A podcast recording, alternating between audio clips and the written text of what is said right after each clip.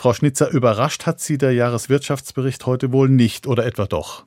Nein, nicht wirklich. Wir hatten schon im Herbst, als wir unser Gutachten vorgelegt hatten, für dieses Jahr nur mit einem Wachstum von 0,7 Prozent gerechnet. Jetzt äh, kam das Bundesverfassungsgerichtsurteil noch dazu. Das heißt, es fallen Ausgaben weg. Ähm, überhaupt entwickelt sich der Konsum nicht so vorteilhaft. Die Menschen sind auch unsicher. Die halten ihr Geld noch zusammen. Also insofern keine überraschende Entwicklung. Wirtschaftsminister Habeck will die Wirtschaft mit einem Reformbooster nach vorne bringen. Besonders im Fokus stehen dabei die Eindämmung des Arbeitskräftemangels, Bürokratieabbau und bessere Rahmenbedingungen für Investitionen. Kommt das nicht viel zu spät? Es ist nie zu spät. Es ist nur wichtig, dass es jetzt endlich kommt. An der Stelle Wachstumschancengesetz zum Beispiel ist ganz zentral, dass das jetzt dann auch wirklich kommt. Äh, momentan liegt es ja am Bundesrat, der verhindert, dass das ähm, verabschiedet wird.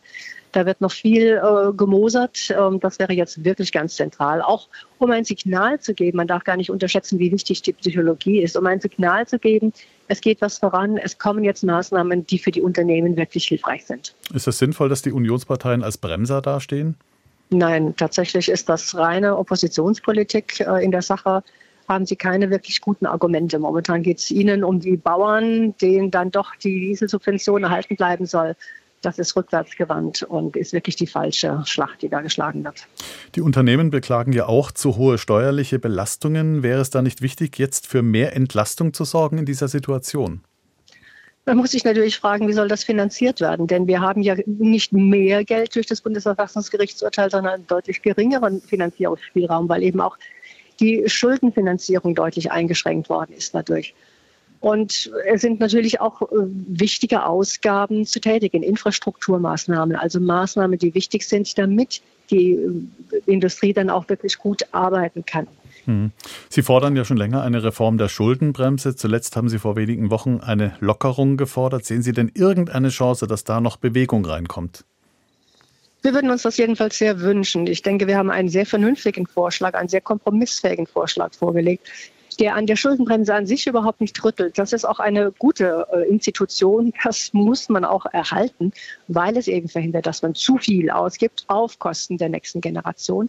Aber es gibt doch Spielräume und es gibt eben auch Konstruktionsschwächen, insbesondere weil wir nach einer Notlage keine Übergangsregel haben. Man muss nach einer Notlage zum Jahresende von ähm, 100 auf 0 wieder runter mit den schuldenfinanzierten Hilfsmaßnahmen, das ist keine gute Idee. Hm, wie hilfreich ist es denn, dass innerhalb der Regierung zwei wirtschaftspolitische Schulen gegeneinander arbeiten? Einfach ausgedrückt, Wirtschaftsminister Habeck will mehr politische Rahmenbedingungen setzen, Finanzminister Lindner will, dass sich die Politik so weit wie möglich raushält. Wie soll das denn vor allem in der derzeitigen Lage gut gehen? Nun, natürlich will man die Wirtschaft so weit wie möglich frei agieren lassen, deren Innovationskraft äh, nutzen. Aber gleichzeitig ist auch klar, wir stehen vor einer gewaltigen Transformationsaufgabe. Die Energiewende, der Energiemangel, den wir jetzt allein schon durch die Energiekrise, also den Wegfall der russischen Gaslieferungen haben. Da kommen zwei große Themen auf uns zu, die bewältigt werden müssen. Und da braucht es auch viel Koordination. Denn wir können nicht beispielsweise umsteigen auf neue Energiequellen, wenn wir nicht die Infrastruktur dafür haben, nicht die Stromnetze, nicht die Ladeinfrastrukturen. Also an der Stelle muss schon auch gesteuert werden, damit das alles zusammenpasst, was mhm. da passiert. Jetzt steht der Sachverständigenrat selbst wegen einer Personalie in den eigenen Reihen in der Kritik. Ihre Kollegin Frau Grimm will einen Aufsichtsratsposten bei Siemens Energy antreten, was formal ja nicht gegen die Statuten des Rats verstößt. Frau Schnitzer, warum kritisieren Sie das so deutlich? Wir haben es eben schon angesprochen. Siemens Energy ist ein ganz zentrales Unternehmen in dieser Energiewende, wird vom Staat unterstützt mit einer Bürgschaft von 7,5 Milliarden mit der Begründung, dass es so wesentlich ist für die gesamte Wertschöpfungskette im Energiebereich. Und äh, gleichzeitig ist Frau Grimm die Energieexpertin. Also eigentlich äh, perfekt äh, passend für den ja, Job. Eigentlich ein Ritterschlag, ja. Ganz genau. Wir gratulieren ihr, wir gratulieren dem Unternehmen. Sie wäre auch sehr gut im Sachverständigenrat, sie ist da sehr gut, aber beide Jobs zusammen, das passt einfach nicht, weil es an der Stelle dann immer heißen wird, wenn wir uns als Sachverständigenrat zu diesen Themen äußern. Also soll die Bürgschaft verlängert werden?